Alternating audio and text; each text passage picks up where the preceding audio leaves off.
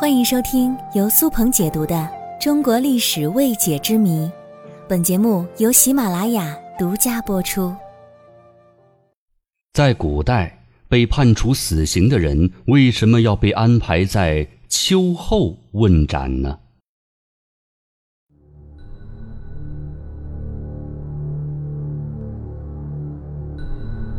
死刑作为中国最古老的刑罚制度之一。在中国已经有了两千多年的发展历史。中国死刑最早可以追溯至三代时期。《韩非子·世邪篇》中有记载说：“禹会诸侯之君于会稽之上，防风之君后至而禹斩之。”这就是中国最早的死刑记录。我们常常在电视剧里看到死刑犯。一般都是被处秋后问斩，它有一个明显的时间特点，就是秋后才能对死刑犯执行死刑。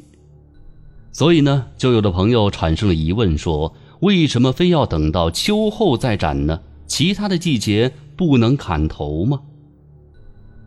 其实，秋后问斩是顺从自然的体现。在中国的古代社会，人们非常重视自然规律、天理循环，尤其是在生死大事上，更是特别重视。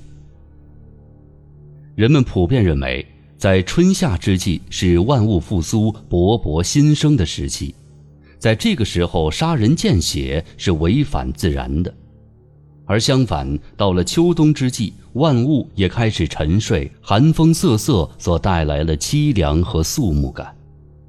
古人认为，在这个时期处理罪犯是符合实际的，老天爷也不会惩罚自己，算是替天行道。汉代的著名儒学大家董仲舒在《春秋繁露》中就提到：“王者配天为其道，天有四时，王有四正，四正若四时，通类也。庆为春，赏为夏。”伐为秋，刑为冬。这个意思就是，他认为帝王贵为天子，所作所为应该顺从天意。春季应该是庆祝之季，夏季为悬赏之季，秋季是处罚之季，冬季应为刑事之季。一个时节应该做一个时节的事情。若非如此，那则是违背天命，会招致天灾人祸的。虽然说规定了秋冬之际来处理犯人，但是具体到每一个朝代的行刑方式与行刑时间也是有所差别的。比如汉代规定，死刑只能是在秋冬之际进行，立春之后不得用刑；而唐代规定，死刑只能在农历的十月、十一月和十二月执行。在明清时期，秋后处斩形成了定制，即便是经过朝廷审议要处决的罪犯，也都要在秋后处斩。与此同时，死刑又分为斩立决和秋后决两种形式。罪犯被判处死刑时，宫廷会根据他犯罪的性质不同而进行不同形式的判决。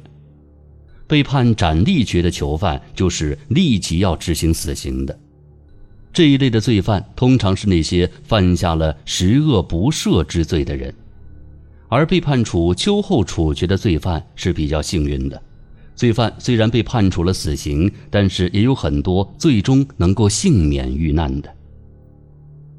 在清代的顺治年间，秋审制度得以确立，会在秋天进行第二次审问。这样也可以最大程度地避免冤假错案的产生，所以秋后决的罪犯要比斩立决的罪犯能获得更多的生机，许多的案件也可以通过秋审从轻发落。在雍正时期就直接颁布了一个法令，叫做“留养成嗣”，也就是说，如果犯人在家族当中是独生子。而他的父母或者爷爷奶奶的直系亲属都还健在，那么本来判决死刑的，可以经过皇帝批准，改判重杖一顿，再加号示众三个月，就可以免掉死罪。与此同时，古代的皇帝还会在特殊的节日里以施恩为名赦免犯人，比如新皇登基、更换年号、设立太子等等；或是遭遇天灾的情况之下，皇帝也会大赦天下。大赦天下，使得许多囚犯免除了死罪，甚至有些人的犯罪记录也会被直接消除。这样不仅避免了因为死刑而造成的劳动力流失，更使天下人明白皇帝的仁慈爱民之心。每逢大赦天下之时，早已万念俱灰的死囚犯们都会因为逃过一劫而痛哭流涕、跪谢万岁。他们会上刀山下火海的为皇帝卖命，这样就巩固了封建统治的政权，可以说绝妙之极。